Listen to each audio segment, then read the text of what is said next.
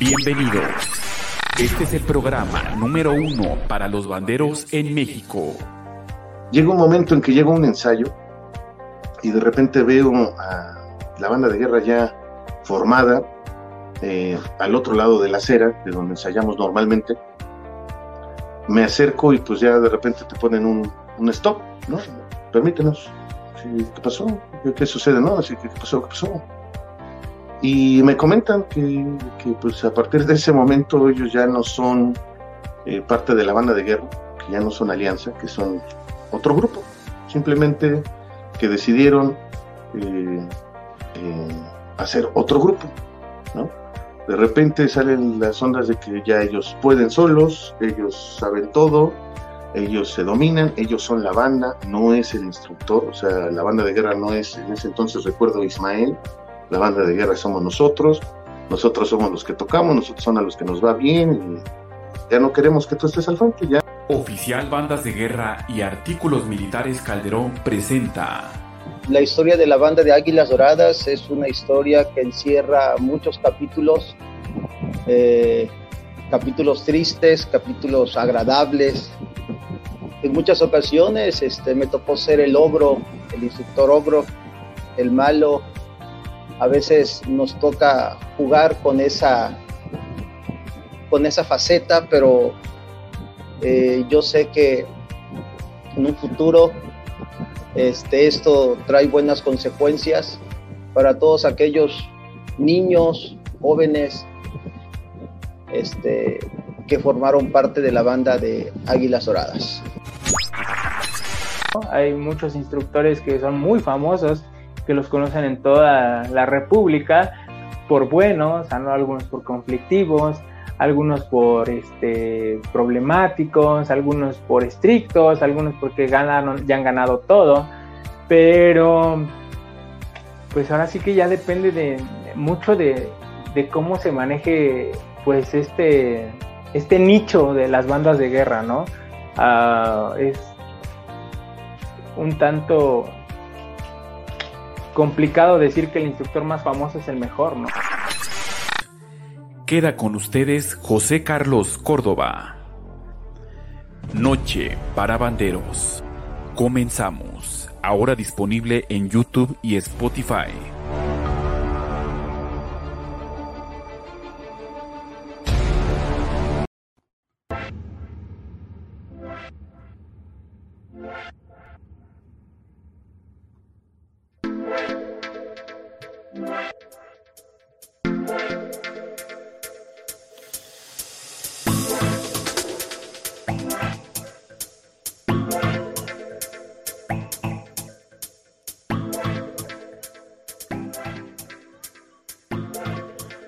Hola, hola, ¿cómo están? Buenas noches a todos.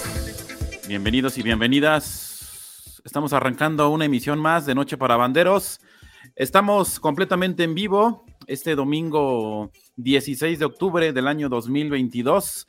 Qué rápido se nos fue el, el año y ya estamos en el último trimestre de este año que fue, pues yo creo que la reactivación de las bandas de guerra en todo el país, se siente el ambiente que ya no hay pandemia, sin embargo, sin embargo, pues todavía siguen algunas recomendaciones. Bienvenidos a todos, una noche más a este programa especial, a este podcast que siempre preparamos para ustedes domingo con domingo. Les doy la más cordial bienvenida a esto que se llama Noche para Banderos. Ya lo saben, Llevamos 14 años eh, pues con este proyecto de Noche para Banderos. Puedo presumir que es el más antiguo de las bandas de guerra, es el que más ha perdurado en el tiempo.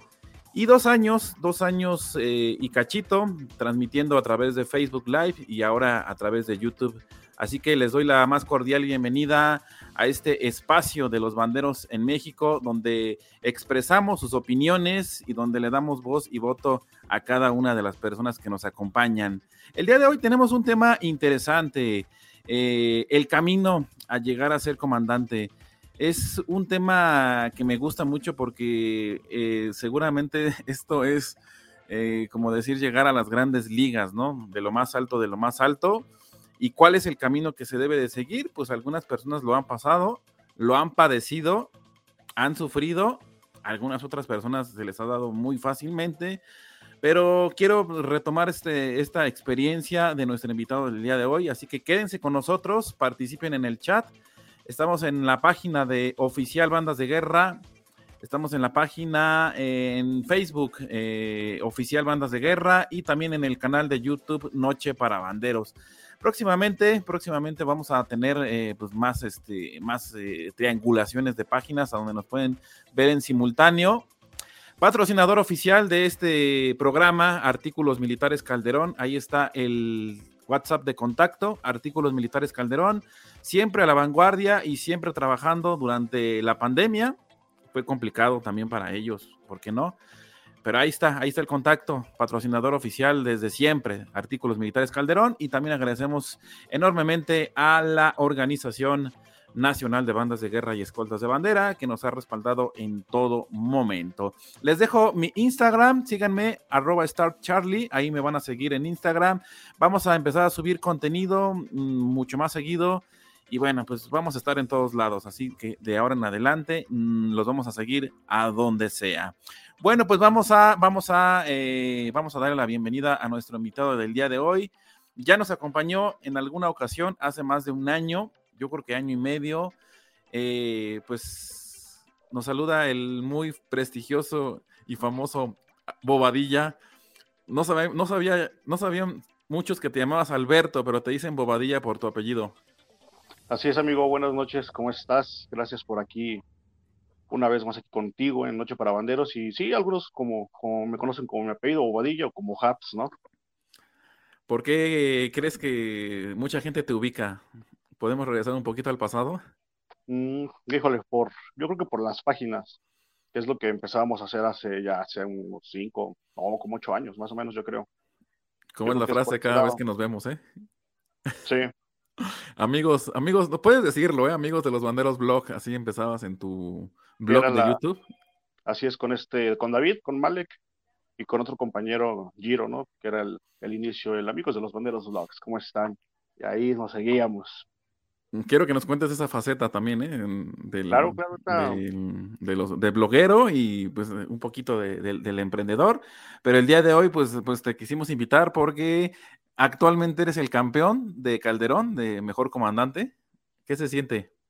Híjole, créeme que yo creo que no, y no tendrá mucho tiempo, será como unos 15 días, tres semanas que empecé como que a caer en la onda, ¿no? De, órale, empecé a sentir la, la emoción y ya a ver los videos e incluso a llorar, a ponerme feliz, a, a sentir esa, esa sensación que veía en otros compañeros que pasaban un año este y luego el otro y el que sigue, yo así nada más viéndolos, ¿no? ¿Qué se sentirá? Y pues afortunadamente, bueno, no creo que afortunadamente, yo creo que gracias al trabajo de, de la banda y mi trabajo fue que puedo sentir esta, esta alegría, esta satisfacción de ser el comandante que ganó ese concurso. Bueno, pues queremos empezar por lo primero, pero antes mandarle saludos a la gente que se conecta, que nos está viendo, porque sé, estoy seguro que nos están viendo en este momento. Saludos a quien se esté conectando a través de Facebook, a quien se esté conectando a través del canal de YouTube. Si estás en YouTube, eh, pues nos puedes dejar también los comentarios. En YouTube nos buscas como Noche para Banderos y en Facebook, arroba oficial bandas de guerra. Ahí estamos. Eh, dice por aquí, bueno, pues saludos a todos, saludos a los que están ahorita conectándose. Ahí van poco a poco ya, eh, pues mandando saludos. empezamos, Bobadilla, ¿cómo, cómo empieza tu, tu camino por el mundo de las bandas de guerra? ¿Hace cuánto tiempo? Pues, oh, ya ya bastante tiempo, hace unos que será, unos 18 años en la primaria. Fue algo intermitente. Estuve en la primaria en el en cuarto año, de ahí me salí, sexto año. Fue como que nada más la, la emoción de mis papás, de hecho. Primer año de secundaria no estuve en banda de guerra, segundo año de secundaria entro a la banda de guerra y no sé si será como muchos banderos por indisciplinado, por muchas cosas más y entro y me gusta la banda de guerra, me empieza a gustar en esa parte. Estuve en la secundaria técnica número 87 aquí en Iztapalapa. Segundo año, tercer año. Ahí en tercer año es donde yo conozco ya un poco más el mundo de las bandas ya en la categoría libre. Ahí ya empiezo a, a ver, y es algo curioso, ¿no? Cómo se dio toda esta parte, porque una compañera de mi salón en tercero tiene contacto con otra compañera en clases de jazz. Resulta que esa compañera era la comandante de la técnica número 81. Entonces ahí ella le platica, no, yo tengo un amigo que está en la banda del 87, no, pues yo soy la comandante del 81, pero eso se da en el 2009. 2008, perdón, hasta el 2009 en, un, en el tradicional concurso de secundarias técnicas es donde en la final coincide el 81 y el 87. Ahí es donde conozco incluso a Víctor Hugo Montiel. Yo voy saliendo de participar, me tropiezo y él me agarra. Hasta ahí no pasó nada. Después está la comandante del 81 me dice, ¿sabes qué? Tenemos una banda de guerra libre, este, vente, intégrate, me hace la invitación, pero es hasta el 2010 que yo decido ir a la fraternidad junto con otro compañero, el cual ahorita es el 40 órdenes, de hecho, este Adrián Giro vamos los dos y ahí es donde empieza toda esta historia, ya yo digo un poco más formal porque ahí ya le entregué más, más tiempo a la, a la banda de guerra a partir del 2010 en la fraternidad, que ha sido este, mi única banda libre. ¿Quién fue tu primer instructor en la 87? ¿Recuerdas el nombre? En la secundaria técnica 87, sí, claro, es este Juan Márquez y Jaciel Ordaz, ellos fueron mis instructores de la, de la secundaria. En, la primaria, si me acuerdo, se llama René García y ahorita él se encuentra, bueno, lo último que supe de él es que está en California y de ahí salimos hasta, hasta el 87 con Juan Márquez y Jaciel Ordaz, que fueron mis instructores de la, de la secundaria. ¿Y cómo toman ellos, o sea, e, esta parte cuando les platicas que vas a irte a una banda de guerra libre? ¿Cómo, cómo lo toman? O sea, me imagino que les platicaste y hablar de la fraternidad, pues es la fraternidad. No era cualquier pues, banda de guerra en ese momento. De, hecho, sí, pues mi instructor es como todas las secundarias, o bueno, yo lo veo así aquí en la Ciudad de México. Está el instructor y, y el, el exalumno que es el que ayuda y casi, casi a veces en algunos casos el que más hace el trabajo. Mi instructor Juan Márquez no lo tomó de muy buena forma porque en ese entonces también había rivalidades en secundarias técnicas y bueno, recordamos que Hugo era instructor también reconocido en técnicas.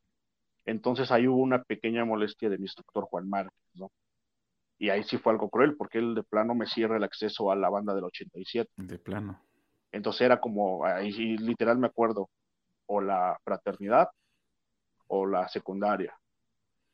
Ah, todavía pues seguías estudiando en el tercero, o sea, cuando dijiste voy a venir a la banda de guerra de la secundaria y voy a ir también a la fraternidad. Y ahí sí donde te puso esa barrera, ¿no? Y este, mi instructor Juan Márquez así me dijo, la fraternidad o la secundaria. Y pues creo que ya el resto es historia. Elegí a la fraternidad precisamente yo.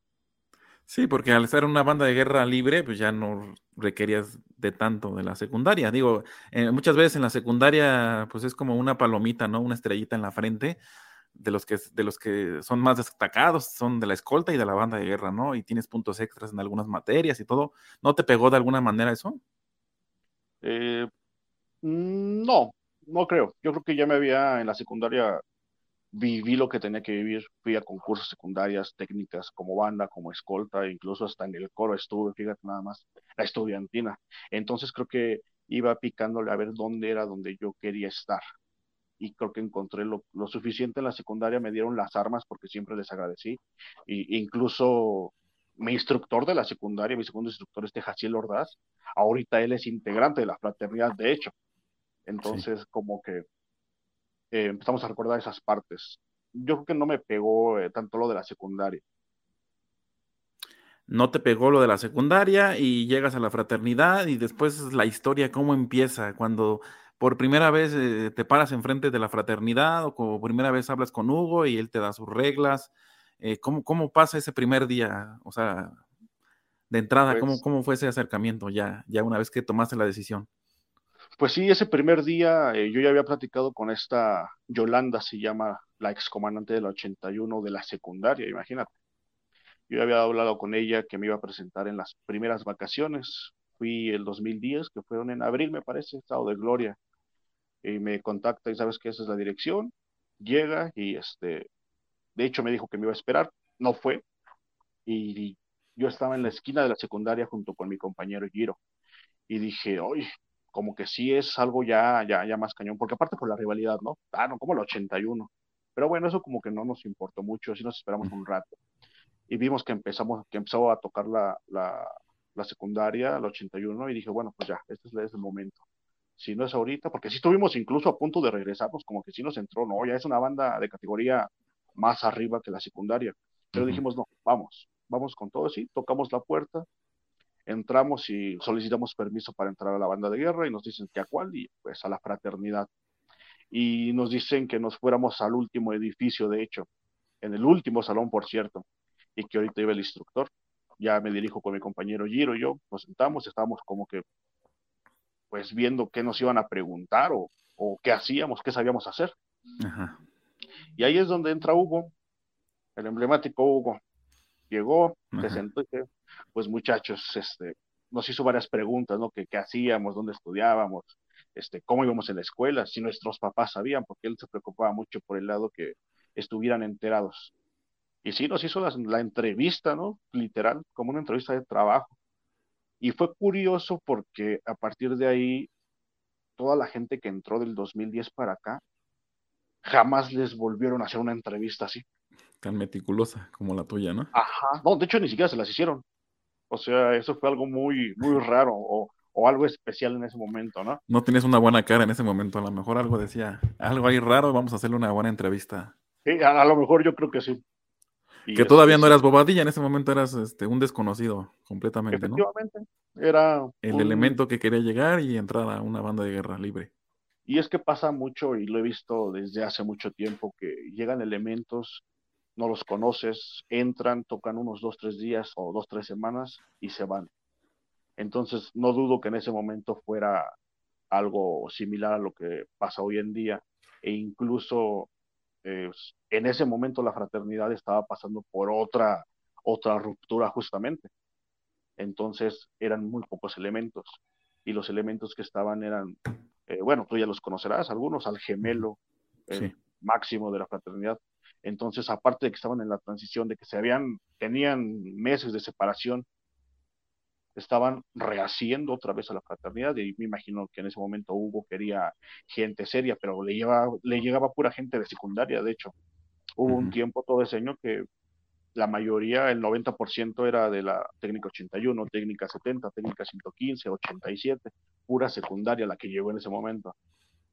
Sí. Y pues fue algo muy, muy bonito porque, te digo, seguimos en la fraternidad y nunca vimos que Hugo los entrevistara. Ah, mira, este, eh, Juan Pérez. Ah, sí, pásale, fórmate, comprométete nada más. Y con nosotros fue incluso una entrevista como de una hora cuando nos dijo, bueno muchachos, vayan a la bodega y agarren unos instrumentos y vamos a ver qué traen. Entonces, ¿Y cómo fue ese momento después? Ya, no, no, no, al lado, este, ¿cómo fue ese momento? Pues de hecho no me acuerdo que nos dijo que fuéramos a la bodega para ver qué traíamos, que agarráramos instrumentos, porque incluso pues los, yo no tenía instrumentos, eran de la secundaria y pues me corren de la secundaria para venirme a la fraternidad, entonces entro a agarrar instrumentos, nos formamos al último. Y sí nos dijo Hugo, a ver, este, uno de la ordenanza para la ceremonia y otro de la ordenanza para paso redoblado. Y sí, así se dio, con todo el nervio del mundo, pero ahí estábamos y después del ensayo pues nos dijo, pues muchachos, siéntanse orgullosos que son parte de la fraternidad. Y pues ahí empezó como que ya él salimos del ensayo y todos nos fuimos a dar la vuelta y nos abrazamos, él y yo, y felices porque habíamos entrado a una banda que ya conocíamos y que sabíamos que era una de las mejores del país y que creo que sigue siendo una de las mejores del país. Oye, hay historias que a uno lo hacen más fuerte y yo creo que de alguna manera te motivan. Entonces, yo creo que tus primeros meses, primeras semanas fueron complicadas, este, adaptarte al, nuevo mundo de las bandas de guerra libres, convivir con gente de otras escuelas, con, adultos. Eh, ¿Para ti existía alguna inspiración? O sea, o empezaste a ver videos de, más bandas de guerra y decías quiero parecerme a tal persona. ¿Tomabas algunas referencias de algunas personas? En ese momento eh, sí había una inspiración, pero eh, principalmente era por, por concursar con una banda de guerra libre. Sí, yo sí sabía que yo tenía que ser de la fraternidad, yo sabía que iba a ser. En ese momento nos retomamos al 2008, un Calderón en el Reynosa. Yo no sé qué es la fraternidad en ese entonces, ahí la conozco de hecho, y veo a una persona ordenando y estaban concursando y después me entero que ese comandante era este Raúl de la fraternidad, mejor conocido como el Pato, ¿no? El famoso Pato. el famoso Pato. Yo decía, yo algún día quiero quiero ser lo que él está haciendo, sin saber que él era de la sin saber que era la fraternidad básicamente. Después me entero que era la banda que se había ido. Entonces, y aún así no cambió nada. Eh, yo tengo amistad con algunos de ellos, entonces me fijé mucho en él, pero no como em, algún día quiero hacerlo, pero fue como que a futuro, pero un futuro muy lejano todavía. Yo en ese momento quería como que participar, pero ya viendo los comandantes que venían, porque después, eh, cuando la frate se separa en ese momento, eh, estaba este Alejandro Maraver, nuestro comandante del 2010 al 2013, 14, y veo que es una persona muy seria y yo ya empezaba a sentir qué se sentía estar al frente de la banda. Y lo veía y lo imitaba, incluso mis compañeros, actualmente lo sigo haciendo, lo imitaba y decía que cómo marchaba y cómo me iba a presentar. Entonces, yo quería hacer eso. Eh, pero fue un proceso muy largo porque incluso fui primero comandante de la 81 como mini libre en Tlaxcala y en Querétaro. Entonces dije, si Hugo me dijo, me acuerdo, dice, si tú lo haces bien en este concurso como mini libre en el 81, hay una posibilidad, pero está muy lejano porque incluso en ese entonces este, la hija de Hugo, esta Diana Montiel, era la comandante. Entonces había como que eh, echarle más ganas o aprovechar este, la oportunidad cuando se fuera a dar. Se dio de una forma no rara, algo que sufren las bandas a veces es la falta de elementos. Entonces, este, la señorita Montiel era, era cajera. En un evento no se completan, entonces a ella la pasan a la fila de cajas para completarlas y sacan a alguien. ¿Y quién es ese? ¿Quién quiere? Y todos, pues vas tú, güey tú querías, tanto estabas hablando, pues vas. Y yo dije, en ese momento, dije, ya no quiero, ya me había entrado el miedo, en serio. Eso fue en el 2015, amigo. Entonces, y fue un maedo todavía. Fue una preparación muy... fue, después, fue después de que se volvieron campeones, ¿no? De Calderón 2014. Sí. me estás narrando, sí. Sí, eh, ahí me toca ser campeón, pero como corneta, porque yo siempre fui este corneta. Ajá y ah, como que haciendo una pausa, ¿no? Dicen que los comandantes son porque no saben tocar. Bueno, puedo desmentirlo. En mis años de corneta con la fraternidad, siempre en la línea. ¿Te considerabas bueno? Eh, yo me considero que soy bueno a mi estilo, porque tengo un estilo para tocar muy duro, muy seco.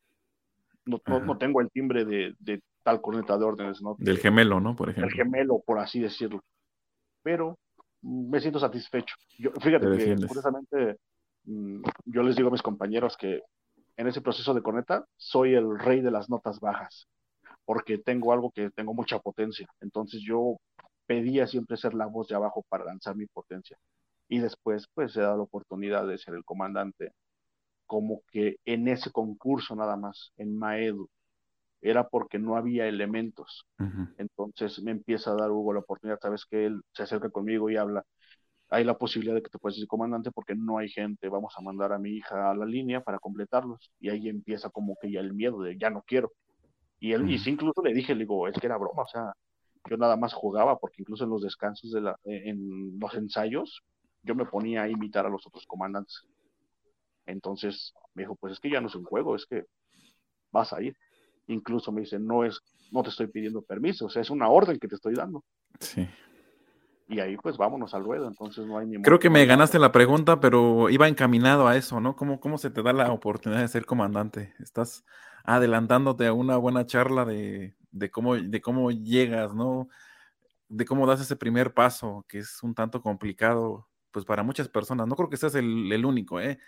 El mejor comandante de, la historia de las bandas de guerra te podrá contar lo mismo, o sea, que le costó mucho trabajo. Entonces, sí, pero fíjate que... la oportunidad, esto te estoy hablando de la oportunidad en la fraternidad. A mí se me dio la oportunidad en la secundaria con la técnica 81 como mini libre, porque ahí no había comandante. Bueno, sí tenían comandante, pero ya pasaba los 18 años. El concurso, como era mini libre, precisamente decían es que solamente hasta los 17, 11 meses. Y justamente yo estaba en los 17, todavía no cumplía 18.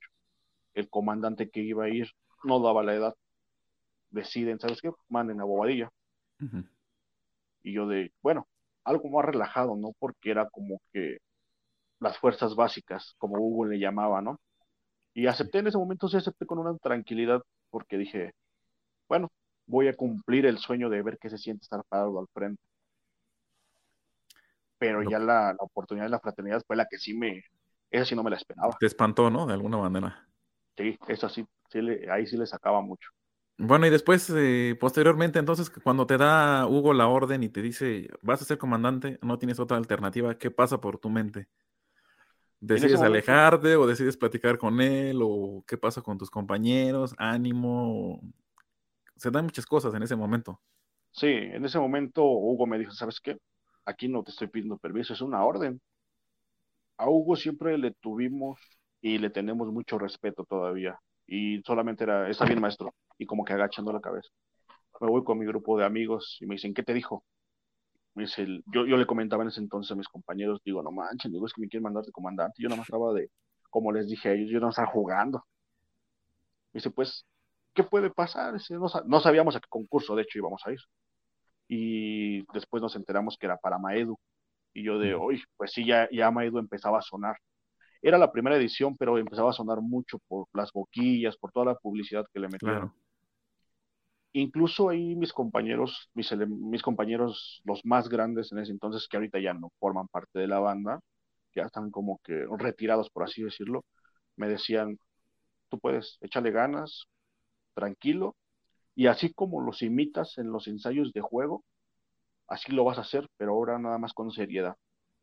Ahí los comentarios eran de un muy buen amigo, nuestro querido Iván Isaac El Sos, él fue el que en ese momento me echó mucho ánimo, su esposa Erma, los más grandes o los viejos como les llamamos.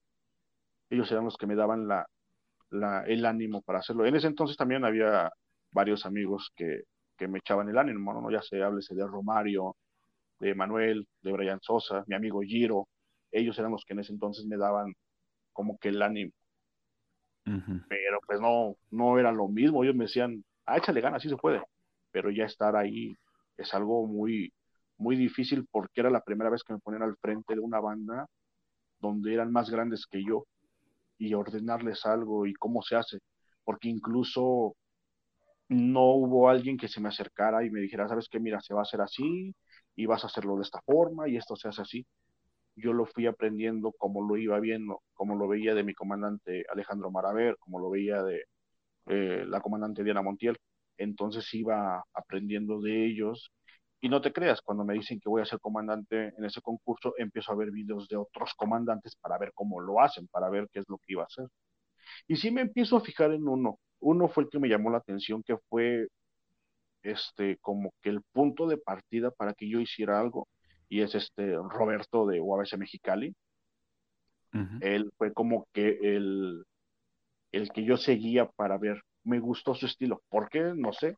Ese fue el que más me llamó la atención y de ahí como que empiezo a tomar de punto de partida a esos comandantes para yo hacerlo. Obviamente con el miedo, porque pues eran, imagínate, compañeros que me doblaban la edad y decirles cómo les voy a ordenar algo. Pero no es ordenarles, simplemente es algo que lo manejamos nosotros. Tienen que hacer caso a la persona que está al frente, porque es la persona que nuestro instructor puso por algún motivo. Yo lo tomaba de la mejor manera, me puso porque pues hay confianza y solito se fueron dando las cosas. Sí, no te creas, mi primer concurso en Maedu fue, fue espectacular, fueron nervios al máximo. Esa vez de 15, comandantes yo quedo en segundo lugar y eso fue como que pues algo cañón, porque yo iba pensando con que no la riegue, ya con eso me conformo. Y, y enterarte en el momento que quedas en segundo, pues ya es algo muy grande, incluso para mí. Emotiva.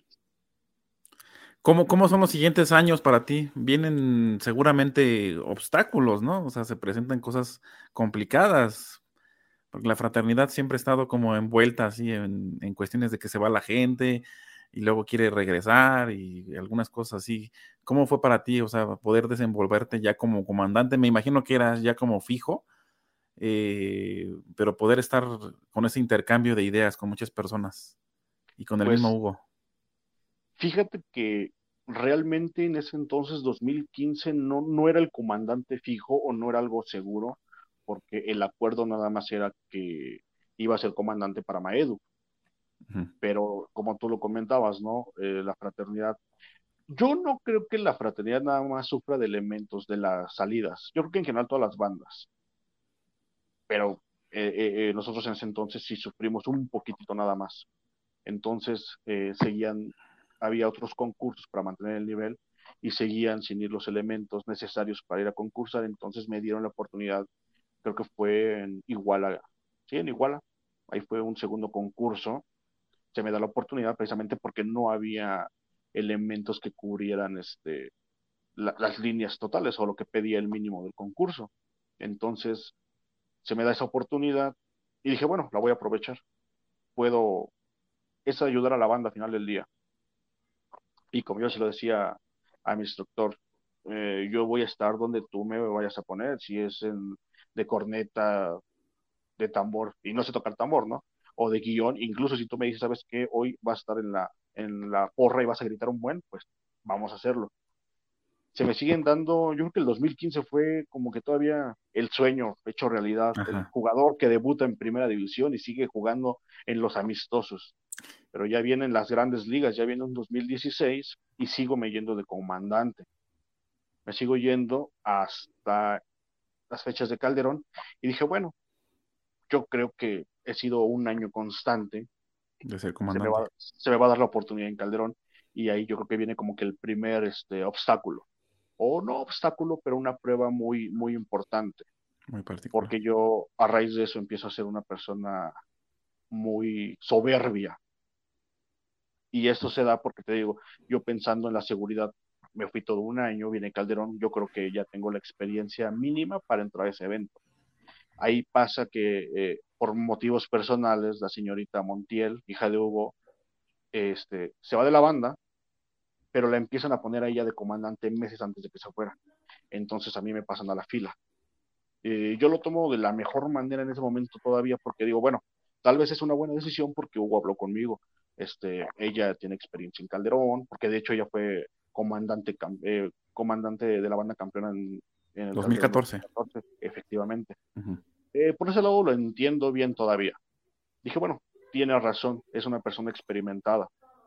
Ella se va de la banda a una semana prácticamente de, Calderón por motivos personales y Hugo habla conmigo, ¿sabes qué? No hay comandante y no hay corneta de órdenes y Calderón está a la vuelta de la esquina. Nos llaman a dos compañeros, al que iba a ser este corneta de órdenes, este Antonio, y a mí. Y se pueden, sí, porque ya lo habíamos hecho. Éramos como que de una forma, llamarle los suplentes, por así decirlo. Nos dicen que sí, vamos, sí, adelante, hay que sacar el trabajo. Y empiezo a ensayar ya con menos tiempo de preparación para ese calderón. Y empiezo a ensayar, a acoplarme a lo que ya sabía porque era corneta, pero no es lo mismo estar como corneta que de comandante. Y este, yo sigo ensayando y me acuerdo muy bien, fue en las fuentes de Pino Suárez, un domingo en la mañana, más o menos. Y yo estoy dando ya el ensayo para, para el concurso de Calderón. Y yo veo que de, de, de la parte de enfrente, de mi frente, viene entrando este, la hija de mi instructor y yo estaba floreando y justamente cuando yo la veo, se me cae el instrumento habla con su papá, desconozco que hablaron, y él se acerca conmigo, este Hugo. Hugo tenía una forma muy, muy, al principio lo veíamos muy gracioso de decir, te vas a ir a la banca, ¿no? Él se acercaba contigo y te decía, eh, ¿somos amigos? y entonces lo empezamos a tomar a burla todos, ¿no? Cuando decía alguien, oye, somos amigos, y yo, ya va a la banca tal persona. A mí nunca me la habían aplicado como corneta. y en ese momento justamente me habla este Hugo, me dice, Bobadilla, ven para acá, por favor. Yo, maestro, ¿qué pasó?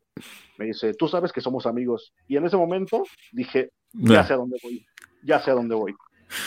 Directo a la banca. sí, maestro. Y me dijo ahí justamente, este, mira, tú entenderás, faltan tantos días, faltaban como cuatro días o tres para Calderón. Dice, yo creo que ahorita la más, eh, la que ensayó más con la banda fue esta, su hija, y pues sería bueno que fuera. Pero si tú me dices que yo quieres, que tú quieres ir de comandante, yo te, yo te llevo a ti. Y ahí sale mi frase donde dice Hugo, digo, maestro, donde tú me pongas de corneta, de caja, de corneta de órdenes, de guion o de porra, yo voy a estar ahí. A donde tú me digas, yo voy a estar ahí. Y fue cuando me dijo, ok, toma tus instrumentos y pasas a formar con la línea de cornetas. Yo agarré mis instrumentos y obviamente ahí era como que el enojo, no contra Hugo, no contra ella, sino que el quitarte la oportunidad de que ya estaba un calderón ahí y como que de la nada se te fue. Entonces empezamos a trabajar como corneta, pero ahí empieza lo que yo y Hugo le llamamos mi soberbia, porque dije, ok, no voy a entrar de comandante, pero a fuerza voy a entrar de corneta. Y no me importa a quién quite de la línea para yo entrar en ese lugar. Desgraciadamente se enlazan muchas historias, porque sí, Hugo me dio la oportunidad todavía de participar como corneta, sí me ganaba el lugar, y efectivamente me gané el lugar. Se hizo una eliminatoria a días de Calderón y logró colarme como corneta para... para de los 12 lugares, ¿no? Que siempre hay, ¿no? Tienes que pelear un lugar y ya estaban ahí. Entonces, desgraciadamente en ese momento no lo vi. Tiempo después lo veo y sí fue algo, algo cruel, ¿no? Porque no me importó competir contra los que ya estaban. Yo quería entrar a fuerza, por enojo quizá. Entonces ahí sí la pago otra persona y entro a concursar. Después de ese, de ese calderón, este, me parece que ya este, la señorita se retira, la hija de Hugo, y es donde se me vuelve a dar la oportunidad, pero yo ya lo, yo en ese momento lo tomaba como pues lo que alcanza, ¿no? Y todos, incluso mis compañeros después, tiempo después lo tomamos a burla, ¿no? De que eres el suplente y el suplente. Al principio sí te molesta, ya después le vas agarrando la onda porque pues tú sabes lo que has trabajado. Porque no fue el primer golpe, ni fue el, ni va a ser el último, yo creo, en lo que me quede del tiempo de, de este puesto. Pero después de ahí este, empieza este Calderón con las eliminatorias, ¿no? Y esa es una que no me perdonan mis compañeros. Esa no, ni, me la, ni me la van a perdonar, yo creo. Incluso hay un video, porque vamos a una eliminatoria. Ah, pero para eso Hugo me dijo eh, en, ese ensayo, cuando me dice, ¿somos amigos? Le digo, pues sí, ¿ya qué? Ya voy a la fila. Y me dice, no te preocupes, yo en algún momento te lo voy a recompensar. Y sí, termina el concurso de Calderón y nos preparamos para las fiestas patrias, para este, el noviembre y viene el debate 2016 y ahí se me da la oportunidad y Hugo me dijo, este, vete tú de comandante. Pero yo lo sentí así como que, bueno, ese es el premio que te doy porque no dijiste nada. Pero no lo sientes tanto así como que te lo hayas ganado. Fue como que el premio de consolación, ¿no? Porque en ese entonces el debate es el debate, todos lo saben. Pero también Calderón es Calderón. Y hay, yo siento que hay más competitividad en Calderón en el debate es ir a lucirse, en el Calderón es ir a demostrar. Entonces. No te sabía igual, ¿verdad? Esa. No te sabía igual, digamos. O sea, como que no era lo mismo. Yo creo que no me sabía igual, pero por el coraje o por el enojo, ¿no? Que, que, estuvo a nada. Entonces me voy a, el debate. Y fíjate que mi primer debate, que fue el 2016, no lo sentí tan emocionado como pensaba que iba a ser y seguimos trabajando. Ya para esos años, ya me parece que la, la hija de Hugo ya decide retirarse de las bandas de guerra por su maternidad, me parece que esa fue la razón. Y yo sigo como comandante y te, comentaba que empezaban los concursos de Calderón, donde hacían las eliminatorias. No, perdón, no eran eliminatorias, era, bueno, sí, eliminatorias, ganarte el pase, ¿no? Y vamos a Zumpango. En ese entonces ya habíamos ido a concursos locales y yo había ganado mis primeros concursos de comandante. Pues imagínate, el ego y la arrogancia la tenía más alto que el cielo. Yo era intocable, era inamovible, era casi, casi el dios supremo de los comandantes y no había quien me parara. Y en ese momento me decías, mm, llegábamos a Zumpango, justamente en Zumpango, y ahorita esa los traperos no me la perdonan y, está bien porque me la merecí, esa sí me la gané. Te están escuchando, eh, por cierto seguramente. Ah, le mando un saludo a mis compañeros Te van a desmentir, ¿eh? No, ahorita, van a recordar ellos todo eso, vas a ver. Llegamos a un pango y me comentan, eh, bueno, más bien no me comentan, yo les digo qué bandas vienen, ¿no? Eh, viene Águilas del Libro de la Historia, la técnica 67 como libre, y no me acuerdo la verdad de las demás bandas. Y yo decía, y me decían, ¿tú quieres ganar de comandante? Y yo es obvio que voy a ganar de comandante. No hay nadie que ahorita se me acerque. Y de hecho sí empecé bien, ¿eh? hasta eso sí empecé bien. Empezamos en toques reglamentarios y me acuerdo que estaba jueceando este Hugo Aguilar. Y sí, me aviento mis toques reglamentarios muy bien. No pasa nada y Hugo Aguilar, felicidades, siguiente fase. Todo iba bien hasta ahí. Pasa al orden cerrado y ahí es donde empiezo yo a, a cometer equivocación tras equivocación. Pero algo curioso es que yo no me había dado cuenta que me había equivocado yo estaba bien, bien seguro en el área de participación que estaba haciéndolo todo, todo perfectamente. Si no es que salimos de participación de orden cerrado y hubo más que enojado me dice, oye, ve todas tus tonterías que hiciste, ve todo esto y yo, ¿cuáles? Y lo hice todo bien y empiezo a ver los videos y no, me faltaron, si te estoy hablando que había 22 órdenes en ese concurso, me faltaron 5 o 6 órdenes y dije, no, pues eso ya literalmente nos, nos manda para abajo en, en la tabla de participación. Y en ese entonces me dice este Hugo Montiel, dice, bueno, no te preocupes, siguiente fase, rutina libre, ahí nos reponemos. Y como decía Hugo, como en el fútbol, en los penales ganamos. Y yo sí, sí, ahorita en la rutina libre seguimos y ahí, ahí damos el, el ancho. Paso la rutina libre, y pues pasó lo contrario. Ya hice todavía peor, no hice subidas, no hice gritos, este, la banda estaba presentando y yo les mandaba este paso redoblado, o sea, esa sí ya fue peor todavía. No, esa salí de participación y nadie me habló. Mi castigo fue armar una carpa y todavía fue, de hecho, eh, acabando el concurso, fila india y baquetazos. Fue la única vez que hicieron eso. Pero fue en ese momento, pues peor todavía de aferrado, ¿no? Yo, yo me sentía mal en ese momento porque yo me sentía frustrado, porque yo decía, ¿cómo ese tipo de gente me puede ganar? Pero yo no veía en el momento lo que yo estaba cometiendo. Yo me preocupaba más por ganar un concurso de comandante a que la banda de guerra ganara. Entonces, eh, muchos de mis compañeros me empezaban a, a querer ubicar en el camino otra vez y ahí empiezan esas pláticas con Hugo ya más a fondo, porque ya venía incluso Calderón 2017. Te quieren aterrizar, ¿no? De alguna manera ellos, sí, porque te ganó la soberbia. Y, y, más que nada porque, como te digo, ya venía Calderón y no teníamos el pase al Nacional. Y era como que, no manches, ¿cómo crees que el América se va a quedar sin liguilla? Pues aquí es, ¿cómo crees que la Frate no va a ir a un Calderón? Nunca ha faltado. Entonces empieza, empezamos a buscar otros pases y fuimos justamente a Puebla.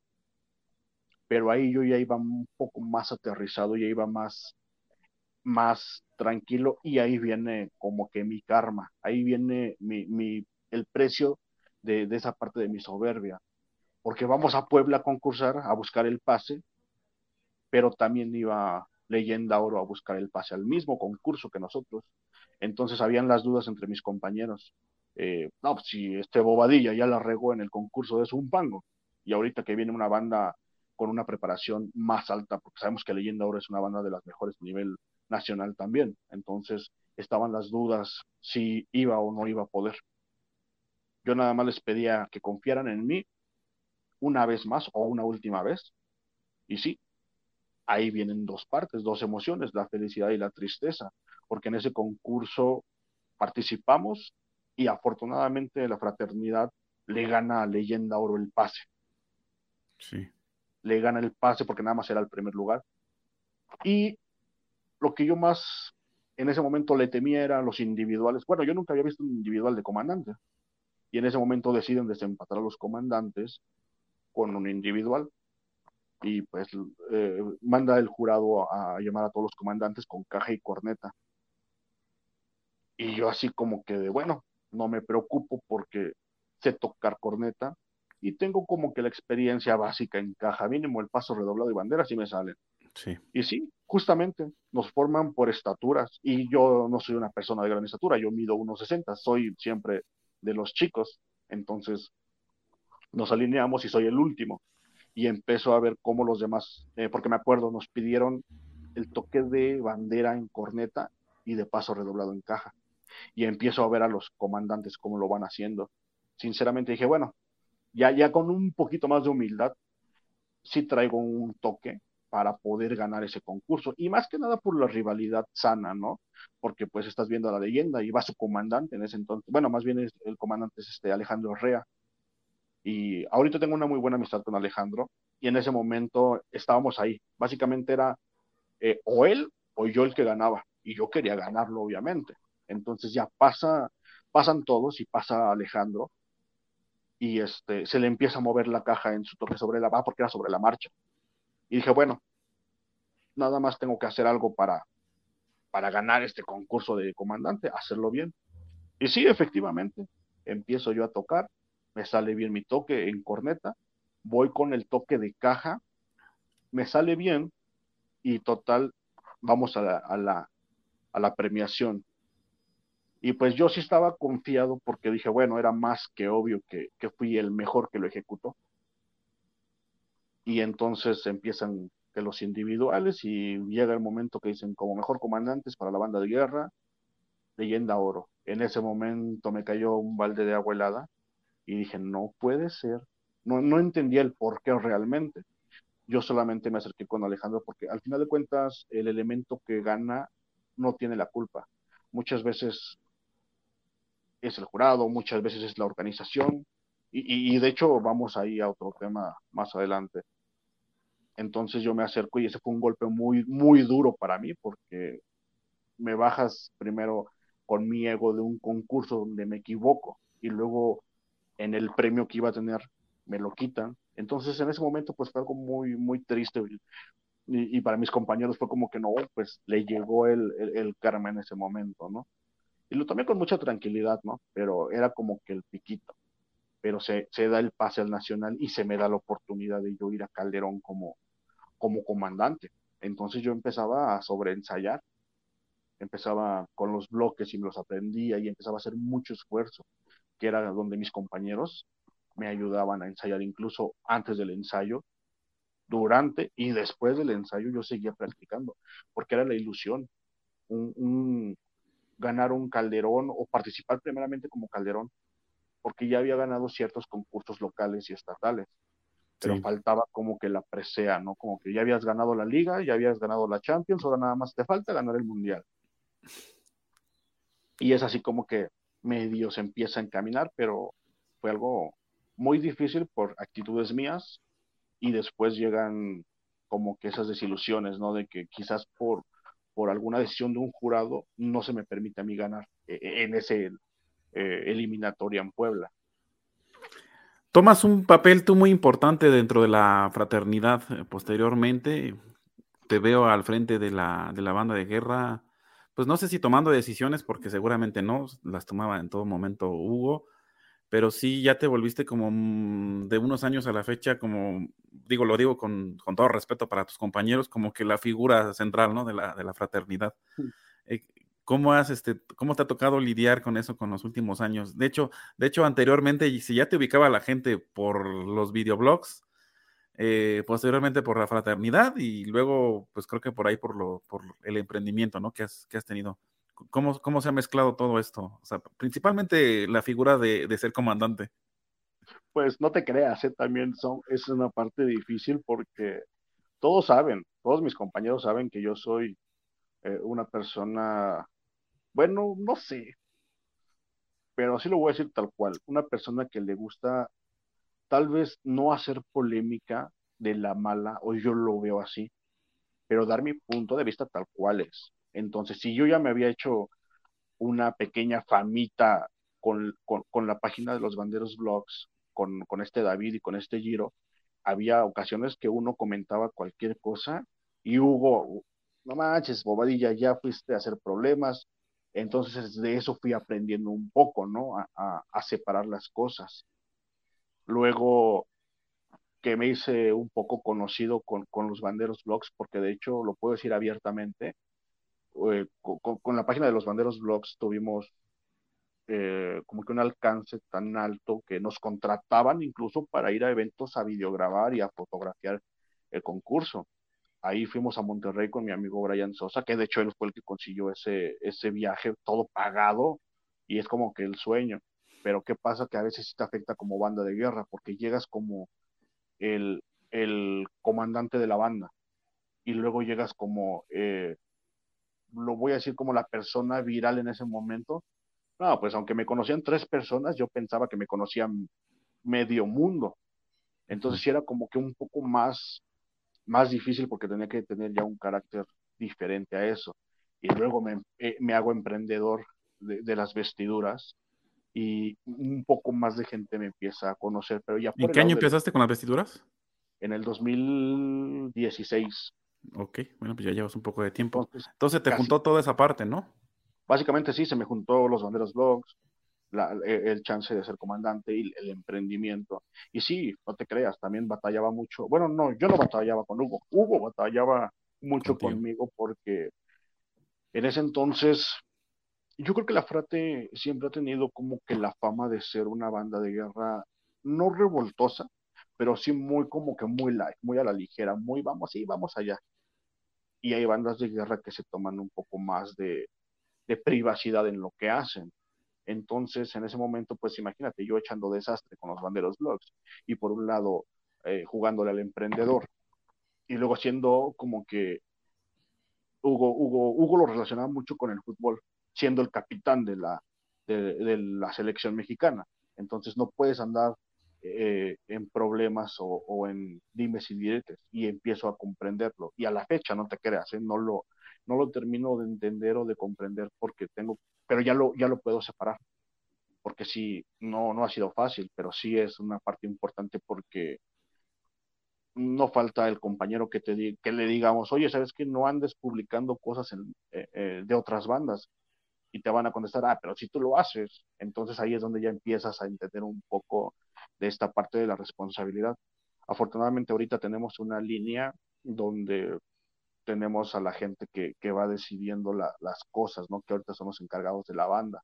En ese entonces, no te creas, Hugo sí tomaba mucho en cuenta las opiniones de toda la banda y le daba un peso al corneta de órdenes, en ese entonces, este, a mí como comandante, y él ya en conclusión sacaba lo mejor. Y ahorita sí, también se sigue ahora haciendo un poco más difícil porque, digo, yo sigo mi emprendimiento. Y entonces no es que yo ya me quiera ser conocido, simplemente tengo que hacer publicidad para que yo, yo tenga más ventas como emprendedor. Te voy a hacer la competencia, ¿eh? entonces también como yo tengo un programa, me voy a hacer emprendedor igual. Me falta nada más ser comandante, pero algún día de estos, ¿eh? Oye, te quiero preguntar, eh, eh, creo que eres la primera persona, a excepción de la señorita Diana Montiel, que le mando un saludo y nos está viendo, que te puedo preguntar acerca, ya pasó pues más de un año de, del fallecimiento de Hugo, eh, ¿cómo fue para ustedes ese, todo ese lapso? Pues yo creo que anteriormente, desde que Hugo empezó a estar enfermo, les voy a contar algo que me pasó a mí, yo vi a Hugo siete días antes de que entrara al hospital, yo lo vi normal, normal, me dice, tengo un poquito de gripa nada más. Que te compongas, profe Hugo. Siete días después estaba en el hospital y la historia ya la conocemos, pero eres la primera persona a la que te puedo preguntar esto, pues cómo fue para ustedes este, pues este golpe tan fuerte, haber perdido al instructor. Híjole, ahí sí, sí fue un golpe muy fuerte y, y, te puedo contar lo mismo que tú me estás diciendo, ¿no? Porque a raíz de la pandemia se cancelan todos los ensayos. Y, Hugo nos dice, ahorita vamos a empezar a tranquilizarnos, vamos a cuidarnos. No pensábamos, yo creo como toda la gente, que esto iba a llegar a allá tres años. Pero eh, al año, Hugo nos dice, este muchachos, creo que ya es hora de ensayar, porque ya veíamos que empezaba a haber actividad con las debidas precauciones, ¿no? Que el cubrebocas, que el gel, que al final del día, pues, eh, no, no, no es que no sea necesario, pero no es algo que digas que te va a proteger al 100%, porque digo, como corneta tienes que quitar el cubreboca para, para tocar. Entonces él nos cita al ensayo y justamente veníamos de una, una pérdida con este Alejandro Vega, el panda, por un accidente que tuvo, entonces como que de ahí, me, me acuerdo que le, le, tocamos su silencio por el año que hizo este, este panda, Ah. Y a Hugo lo veíamos ese día muy bien, muy feliz, con un cambio de look. Él cita a un segundo ensayo y justamente lo que tú me estás diciendo.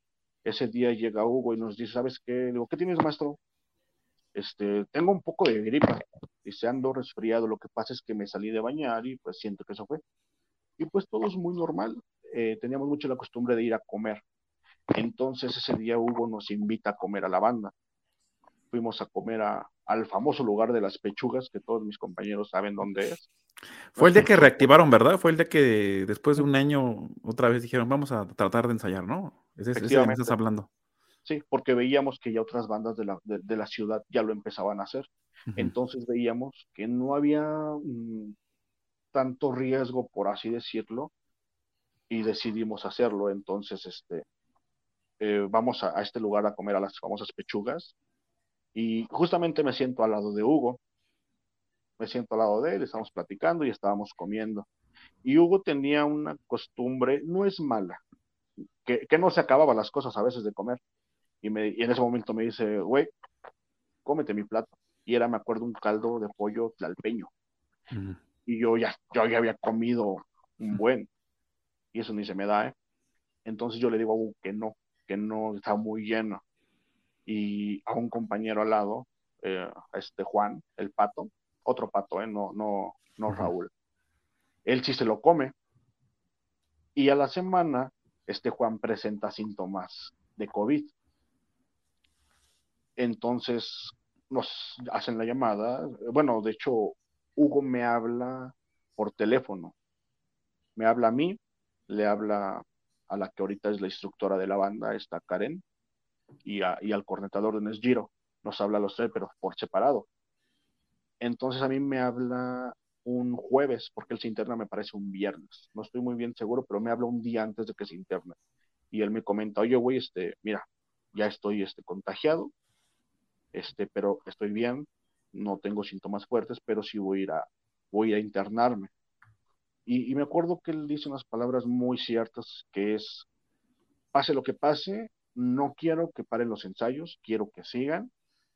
Al final del día nos vemos en cuanto pase mi cuarentena, ¿no? Y sí como que lo empezábamos a tomar en ese momento como un miedo porque pues veíamos las noticias todos y muchos de mis compañeros empezaron a perder familia. Incluso antes de que falleciera Hugo, falleció una de mis tías, hermana de mi papá, entonces teníamos el miedo que te causaba la pandemia. Pero iba progresando muy bien Hugo. Para serte sincero, los, este, los detalles médicos, los reportes médicos, perdón, le iban favoreciendo. Pero justamente a él le agarra el día de su cumpleaños. Entonces, para nosotros es algo muy motivante, ¿no? Eh, decidimos citar a algunos compañeros al día siguiente para ir a tocarle al hospital. Y asisten unos pocos compañeros y nos enteramos que Hugo sí nos escuchó. Nos alcanzan, su hermano Alejandro nos dice que sí nos escuchó. Entonces, como que te sientes tranquilo. Y, y nos comentaban que Hugo estaba, estaba motivado por ese sentido. Obviamente, eh, después me parece que fue el Día del Padre, a la semana, y fuimos a tocarle otra vez afuera del hospital. Pero ahí sí ya fue una banda de más de 40, 50 elementos, e incluso se sumaron instructores de, otra, de otras bandas de la ciudad, amigos, banderos, eh, mucha gente se sumó para ir a tocarle a Hugo, para que pues tuviera ese ánimo, que a final de cuentas lo íbamos a estar esperando el día que él saliera porque si te estoy sincero, todos pensamos que Hugo iba a salir, Hugo iba a salir, Hugo siempre fue una persona que, que salió adelante en muchas situaciones. Entonces, al momento no se nos pasó por la cabeza lo que podía pasar. Justamente en esas este, eh, últimos días de Hugo, empieza a mejorar su situación de salud y, de la nada este, nos hacen la llamada, justamente me hacen la llamada a mí. Veníamos de ensayar de, de Chalco con mi amigo Giro y, y, la banda de Los Cimarrones. Entonces me habla una compañera y me dice, lo siento mucho, no sabes cuánto me duele. Y yo en ese momento como que, cara, ¿qué era que está pasando, no? Y me dice, no sabes nada, ¿verdad? Me le dije, no. Eh, y me comentan, háblale a, a Diana Montiel. Y sí, justamente en ese momento agarro y le marco a Diana Montiel, porque teníamos mucha comunicación, ella y yo, con, y con sus hermanas, por Hugo. Entonces yo le marco a ella y solamente ella me dice, sí, Bobadilla, mi papá ya falleció. y en ese momento eh, es un golpe tremendo, primeramente porque venía con dos compañeros en el carro, veníamos manejando, justamente íbamos a ir a comer. Entonces me agarra exactamente en Avenida Ermita Iztapalapa y F6. Y este, permíteme tantito que... Claro que sí. Ok, voy a aprovechar para mandar saludos a la gente que nos está escuchando. Eh, saludos especiales para Sara Leticia Castro Montanes. Dice, eh, para Hugo Yael, dice, ¿me puedes mandar un saludo? Soy el sargento de la banda de guerra de la telesecundaria 298. Horacio Rolón Lacarrier, saludos mi estimado José Carlos y Alberto Badilla. Les mando un fuerte abrazo y me da mucho gusto eh, los grandes logros que se han logrado. Dice que el Señor de la Misericordia y Mamita María los bendiga. Gracias. Eh, José Luis Torres Corona, buenas noches, saludos cordiales desde Gutiérrez Zamora y Tecolutla, Veracruz.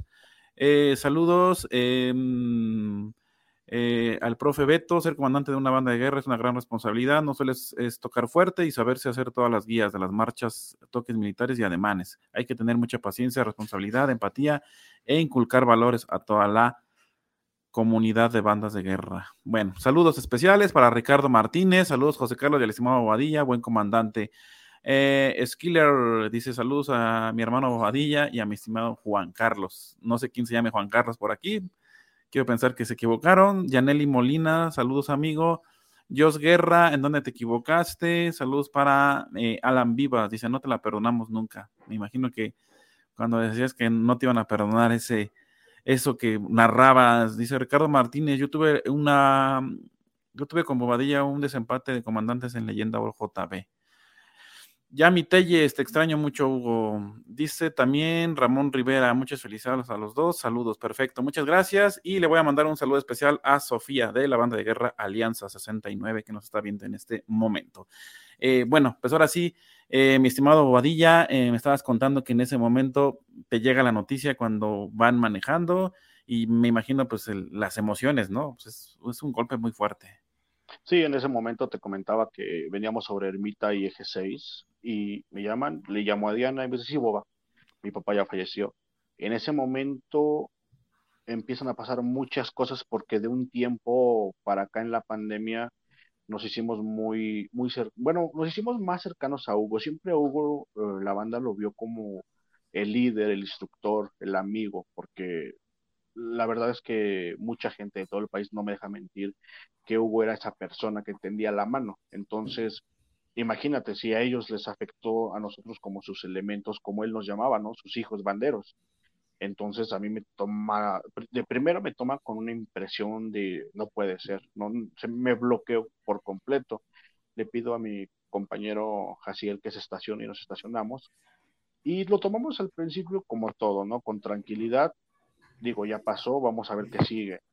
Ya después vienes a tomar en cuenta lo que está pasando. Eh, yo le comento a Giro, el cornetado de órdenes, que qué vamos a hacer y, me dicen, es que no sé cómo decirle a los compañeros. Y me dicen mis amigos, es que no hay, no hay una forma, solamente ya, porque todavía no se hacía público esto, porque para todo esto eh, mucha gente se, se, puso en cadena de oración, o sea, hacían misas en, en Zoom, en Meet, en, en muchas plataformas para que Hugo este, para los que profesamos la fe católica sintiera todo eso y lo pudiéramos ayudar de una forma diferente. Entonces, no se había hecho oficial en la página hasta que primero los compañeros de la fraternidad lo supieran, porque pues iba a ser un impacto más, más, eh, profundo para ellos enterarse por una fuente. Entonces, yo solamente agarré mi celular y les dije, no hay forma de decirlo. Hugo acaba de fallecer. Y es que realmente no había forma de decirlo. Y obviamente empiezan mis compañeros a, a, tomar sus mensajes. Eh, empezamos con esa pequeña histeria, pero tratando de tranquilizarnos. Porque en ese momento, pues el capitán del barco ya no estaba.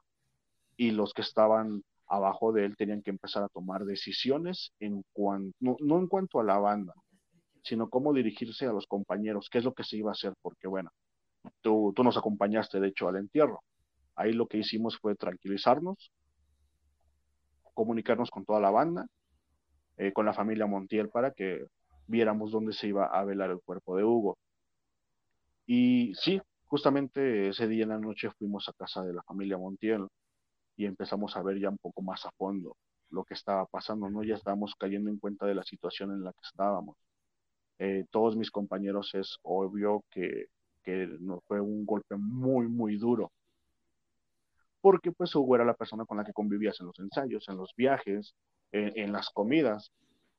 ¿Fue difícil? Sí, sí, fue muy difícil porque en ese momento la figura ya no estaba. Entonces los compañeros, al quitarles el papá de la banda, se tienen que dirigir con los hermanos mayores. En ese momento se empiezan a acercar con esta Karen, que es la, instructora, con Giro, el corriente de órdenes, y con tu servidor, a, a, tomar decisiones de qué se va a hacer ahora. Este, de va a ser el velorio, cómo hay que ir vestidos, si nos preguntan y uno no sabe qué responder, porque también uno está viviendo un duelo.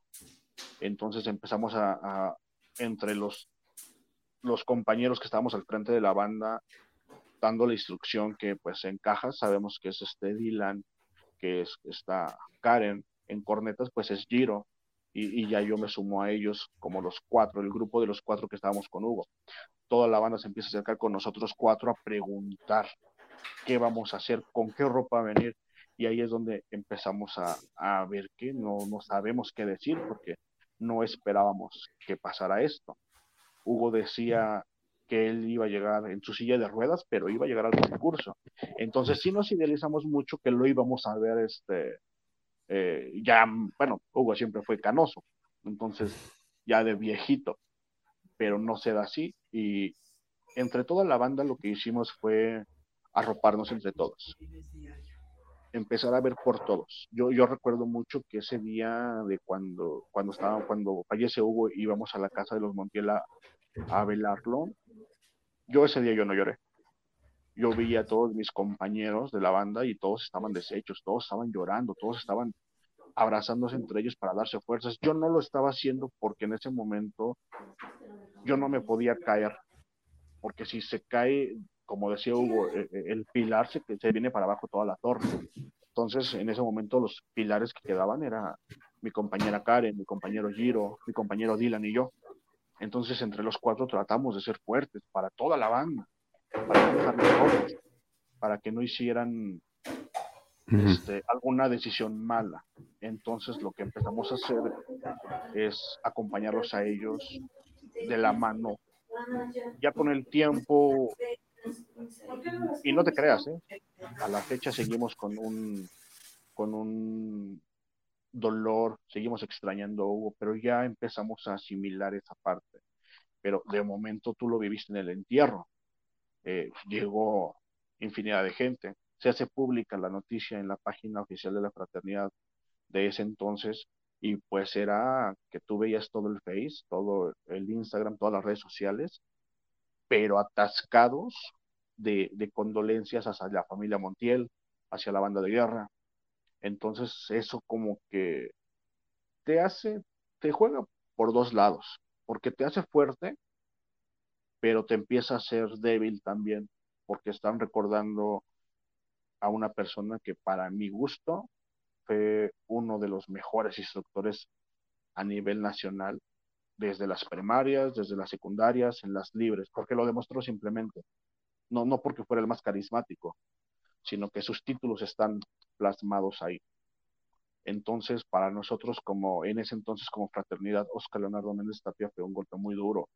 O sea, estamos hablando de que se te está yendo el titular, la imagen pública de lo que es la frate, ah, Hugo Montiel. El, viejito del cabello canoso, ah, Hugo Montiel. Entonces estamos hablando de que se te está yendo una persona, pero, pero el pilar, bueno, el capitán, como le llamaba, el, capitán del barco. Posteriormente, pues eh, ya ustedes pues asumen la responsabilidad, ¿no? De ser los instructores de alguna manera y ya que se convierten en legendaria fraternidad. Hace, ¿Cuánto tiempo tienen con, ese nombre? ¿Ocho meses, más o menos? Más o menos, sí. Del 5 de febrero para acá. Entonces, este, pues ahora ya empieza una nueva historia, por así llamarlo, pero pues siguiendo, siguiendo eh, pues esas enseñanzas, ¿no? Que les dejó Hugo y rindiéndole tributo. Eh, te pregunto todo esto pues porque tiene que ver con tu historia, con ser comandante, porque ahora pues la responsabilidad de alguna manera es comandar al grupo, es, sí, válgase la redundancia, seguir comandando al grupo, pero de cierta manera pues creo que tú tienes las decisiones en algún momento que tomarlas, ¿no? Es esto y se va a hacer esto y, y hay que venir de tal manera y vamos a ensayar de tal manera. No sé cómo lo pues, manejan ahorita actualmente, mm, más o menos. ¿Cómo se ponen de acuerdo cuatro personas? ¿Qué crees que desde siempre, cuando estaba Hugo en vida con nosotros, las decisiones eran eh, compartidas? Hugo tenía mucho de unos años para acá de preguntar qué se va a hacer. Ah, pues yo opino esto, yo opino esto, yo opino esto, y Hugo tomaba la decisión con base a lo que ya habíamos hablado con él. Y ahora la responsabilidad cae, sí cae sobre nosotros cuatro, pero empezamos a, delegar responsabilidades, ¿no? La banda, seguimos con el lineamiento de siempre hablar con la banda, de que la banda siempre esté enterada, de que la banda opine. Entonces, en ese entonces nosotros eh, hablamos entre todos para ver qué se iba a hacer. Obviamente, Alejandro Montiel es una pieza fundamental con Hugo, porque eh, a mí no me tocó esa parte de la historia, porque es cuando fallece Leonardo, alumno de Alejandro Montiel y Hugo Montiel. Pero sí nos toca el conocer a Alejandro, pues sabemos que es su hermano, y de principal tomamos a él o él se acerca con nosotros para tratar de ayudarnos. Al final del tiempo, las cosas no se dieron como hubiéramos querido, en el sentido de que no nos adaptamos, porque obviamente una persona tiene un trabajo, otra persona tiene un trabajo y las líneas son muy diferentes. Se le agradece al profesor Montiel, a Alejandro Montiel, el apoyo que nos dio en el momento, pero nosotros decidimos eh, salir del camino para poder hacerlo a como Hugo hubiera querido. Y ahí es donde se empiezan a delegar las responsabilidades. Ahí se toma en cuenta nuestra compañera Karen, alias la China, ella ha sido un pilar muy fuerte porque ella, ella conoce, digamos que como en el rango, ella es la más vieja de la banda, conoce a Hugo desde la secundaria, ¿no? Entonces la banda lo platica y decide que ella sea la, la instructora, junto con el apoyo de nosotros, de toda la banda, ¿no? Y se sigue respetando tal cual se dejó el grupo. O sea, aquí a lo que muchos le comentábamos es que lo único que nos pasó a nosotros es que solamente se fue el instructor. La banda sigue tal cual se dejó, solamente delegando ya las responsabilidades porque se siguen tomando decisiones en grupo simplemente para sacar lo mejor de todos. Tal vez yo tenga una decisión, pero no es la mejor, pero se complementa con otra decisión de otro compañero. Y ahí ya sacamos una idea buena en vez de dos ideas medianas. Es interesante todo lo que me platicas, eh, Bobadilla. La verdad es que, pues quisiera preguntarte muchas cosas de la actual legendaria fraternidad. Eh, muchas felicidades por el trabajo que hicieron en Calderón, subcampeones.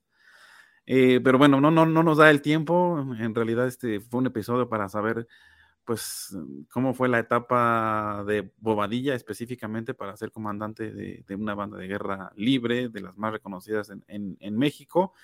Mm, yo te quiero agradecer mucho pues el haber estado con nosotros. No sé si quieras eh, enviar algún saludo, si, si, quieras, este, te quiero hacer una última pregunta antes de, terminar.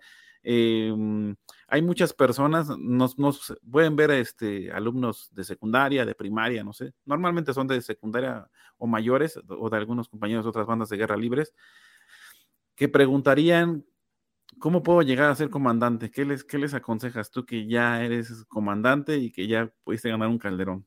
¿Qué les aconsejas a esos que están como indecisos todavía?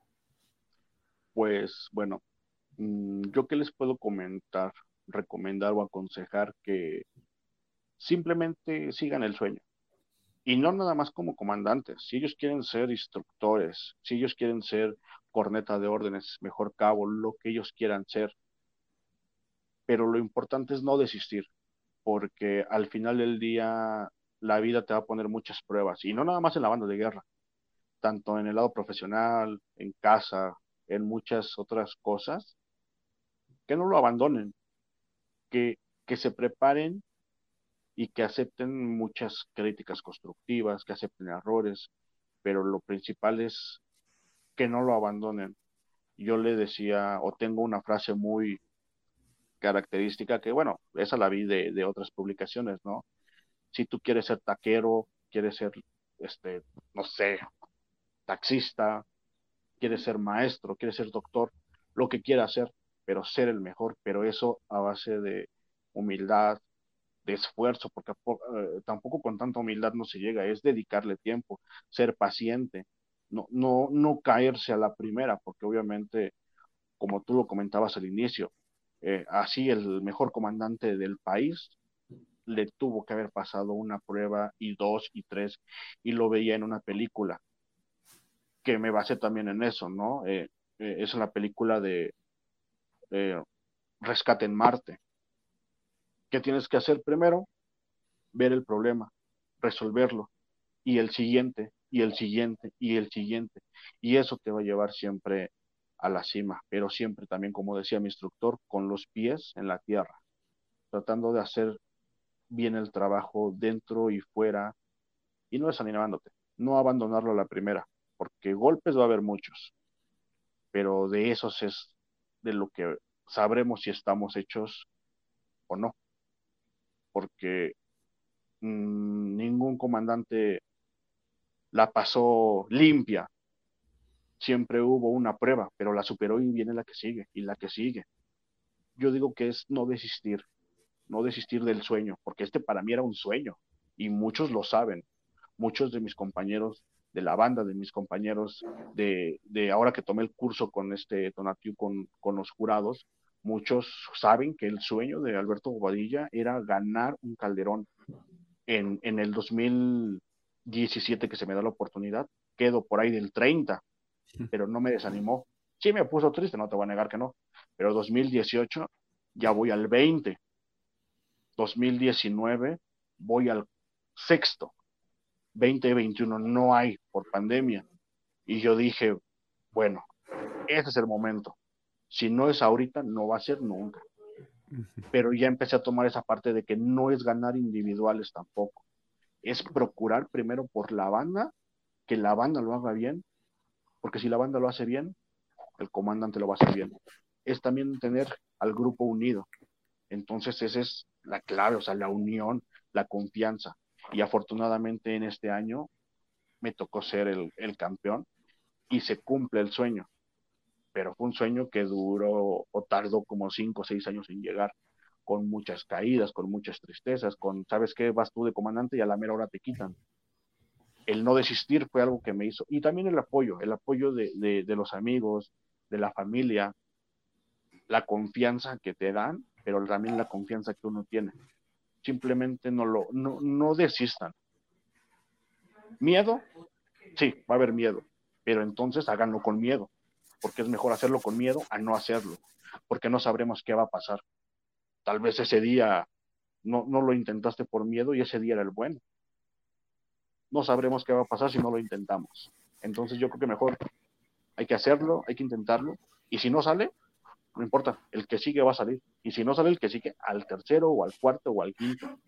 Pero de que llega, llega siempre y cuando esté en tu mente y esté la meta ahí.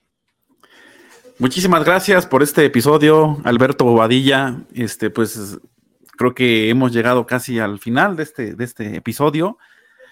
Me voy a comprometer contigo. Mira, es que me he comprometido con muchas personas a repetirlo y sí lo he hecho, pero tardamos porque no es tan fácil. Pero contigo me quiero aventar otro episodio aparte. Vamos a grabarlo para Spotify. ¿Qué te parece? Claro que sí. Este, vamos a grabarlo y vamos a hablar sobre la. Eh, eh, tú, y yo ya lo habíamos platicado. Vamos a hablar sobre los videoblogs, sobre las páginas de banderos. Ya no nos da tiempo ahorita. Ahorita nos podemos pasar otra hora hablando más. Pero pues mañana, mañana, pues tenemos actividades. Entonces, van a escuchar un episodio que voy a grabar con Bobadilla para Spotify y para YouTube seguramente. Y vamos a hablar, este va a ser grabado, vamos a hablar sobre videoblogs, sobre páginas de banderos tienes muy buen punto de vista y así quiero invitar a varias personas que conocen un poquito del, medio. Me quedé por preguntarte más sobre el emprendimiento, me quedé más por preguntarte sobre los banderos blog. Que quiero preguntar más sobre la legendaria, pero ya no nos, no nos da tiempo. Este episodio fue para mí fascinante. Déjame pues casi casi cerrar con los saludos. Dice Jaciel Ordaz. Un saludo para el Robin que no se calla. Nos hacen una pregunta muy, muy buena. Dice, hola, saludos. Pregunta para integrarse a la banda de Guerra Libre, ¿cuánto o cómo se paga por semana o por quincena? ¿Puede responder esta pregunta, Bobadilla? ¿Cuánto, ¿Cuánto se paga en una banda de Guerra Libre? Bueno, al menos en nuestra banda de Guerra Libre no se paga, no se cobra nada. Y creo que en la mayoría de bandas no se cobra. Es por amor al arte. Solamente trae tus instrumentos, muchas ganas y a darle el ensayo. En la gran mayoría de bandas de guerra libre no se cobra, eso sí me consta. A lo mejor se, se, cobra de otra manera, ¿no? A lo mejor pues los gastos que tú tienes que hacer para tus viajes y demás, pero sí las bandas de guerra son libres, son las más eh, nobles de alguna manera, por así llamarlo. Dice por aquí, Giro, dice, ya bañate, dice, dice, échale una maruchan. Horacio Rolón, te felicito, mi estimado Bobadilla, sigue adelante con tus proyectos. Eduardo Sierra, saludos a mi buen amigo Bobadilla. Pues ahí está. haciendo, haciendo un pequeño comercial, José Carlos, quiero hacer una, mención muy importante porque es un punto clave, punto clave para esto de, lo que me contaba el comandante. Horacio Rolón, en el 2012, yo no contaba con el suficiente dinero para comprar mi uniforme y yo ya en ese momento estaba como para no entrar a concursar porque no tenía lo que requería y él, este Horacio Rolón de, Guadalajara. Tepatitlán. De, Tepatitlán, perdón, si es cierto. Una conurbada de ahí de, Jalisco, Guadalajara. Agarró y es como una, eh, ¿sabes qué? Yo te patrocino el informe solamente con una condición, de que cumplas todo lo que me has platicado, de que cumplas ese sueño de ser comandante, de que cumplas el sueño y no fallarle. Y creo que le agradezco mucho también a él, porque hoy creo que también eso fue dedicado en parte también para él, porque fue una persona que confió y que pues el resultado está ahí. Muy bien, pues ¿qué, sentirá ahorita Horacio Rolón, eh? De que ya eres mejor comandante y su inversión valió la pena, ¿eh? y te patrocinó para que lo mencionaras en un episodio, ¿no? De estos algún día. No se le esperaba el buen Rolón y lo estamos mencionando, le mandamos un saludo, un buen amigo. Por cierto, nos va a acompañar en uno de esos programas, ¿eh? Ya lo comprometí para que nos acompañe él. Eh, y bueno, vamos a hablar de muchos temas de, bandas de guerra. Eh, dice por aquí, Alexa Domínguez, saludos a ambos, les envío un abrazo de la banda de Guerra Drágolas. Sergio, dice saludos vecino, gracias. Angie Cardoso, uff, ¿cuánto tiempo sin saber de Angie? Mm, años. No, no, hombre. Llegué tarde, pero Badilla tiene excelentes historias, sí. Bueno, dice Brian Sosa, ese es mi comandante. Saludos, ahí está. Ah, te mando un fuerte abrazo y bendiciones. Gracias por tus palabras. Estoy muy orgulloso. Angie Cardoso, merece la pena un podcast con tus historias. Vamos a aventar el podcast para Spotify. Va a salir en, unas dos semanas. ¿Qué te parece, este? ya nos ponemos de acuerdo y grabarlo y subirlo. Este, tenemos mucho material también ahí en, en Spotify. Síguenos en Spotify, Noche para Banderos, y en YouTube, Noche para Banderos. Eh, y bueno, pues vamos a igual hacerle la competencia a Bobadilla con el emprendimiento, me voy a dar publicidad y todo el rollo. Pues ahí vamos a estar presente en las redes sociales, me van a estar viendo por todos lados. Bobadilla, no sé si queda cerrar con algo. Pues solamente agradecerle a, todas esas personas que, que, han estado conmigo, que me han soportado, porque no te creas, no es fácil tenerme de compañero porque pues algunas veces soy odioso, soy muy bipolar, soy muy enojón, soy muy serio, soy muy todo, pero han estado ahí en el momento justo y indicado. Les agradezco a todos el apoyo que me han brindado, principalmente a mis papás, ahorita a mis compañeros de la, de la legendaria fraternidad, eh, a mi novia y a cada uno que ha sido parte de, de la historia de Alberto Bobadilla, porque yo creo que si, si esa persona no llega, se desvía el camino eh, todos son fundamentales. Les agradezco mucho, amigo, tú lo sabes, te agradezco por el espacio. Tú sabes que hemos eh, echado llamadas por teléfono y no necesariamente para hablar de bandas de guerra, no, no, no. para hablar de muchas cosas. otras cosas. Entonces creo que es algo chido lo que estás haciendo. Te lo digo otra vez y ahora en vivo. Te lo comentaba, eres el López Dóriga porque estás aquí, sigues vigente. Hasta aquí mi reporte, Joaquín. Y, hasta aquí mi reporte, Joaquín. Nos vemos en el siguiente. Bye. Sí, eh, bueno, aprovechando ahorita que estás contando historias, em, queremos meter muchos más temas cada fin de semana que no haya. Bueno, vamos a descansar algunos fines de semana, hemos metido presentaciones de rutinas libres. Tenemos muchos más temas que la misma gente nos ha recomendado. Has estado en esas transmisiones en vivo que he hecho así esporádicamente en mi perfil personal de Facebook. Y se te ocurren algunas otras ideas que podríamos este, proyectar en próximas ediciones de, episodios más invitados. Pues invitados hay muchos.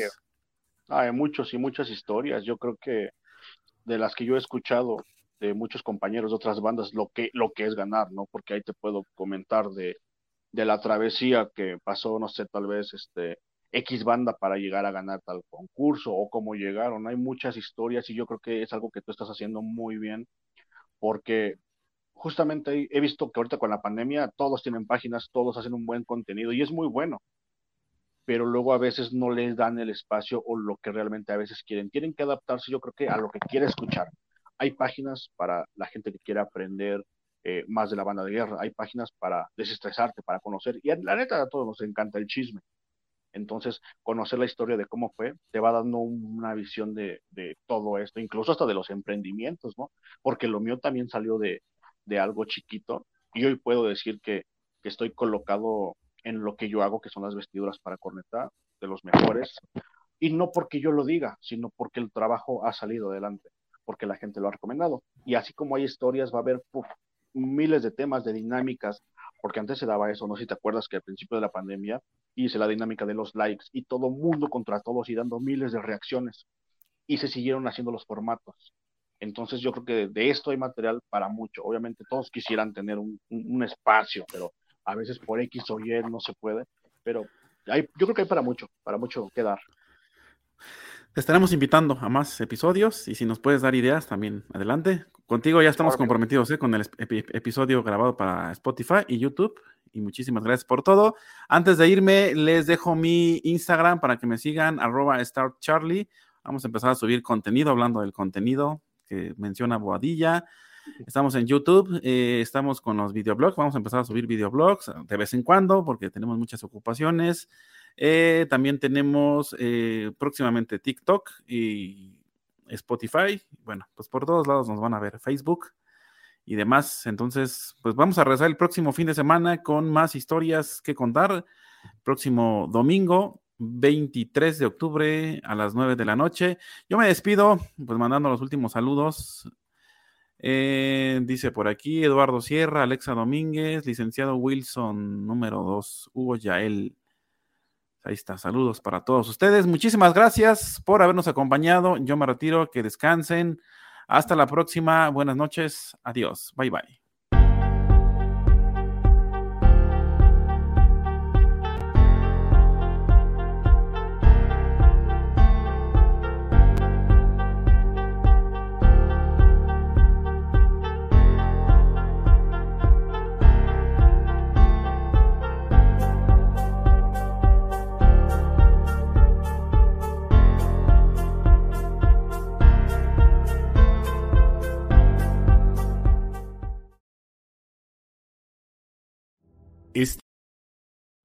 Este podcast es patrocinado por Bando, accesorios para bandas de guerra y escoltas de bandera. Visítanos en www.bandomexico.com.mx. Artículos Militares Calderón SADCB.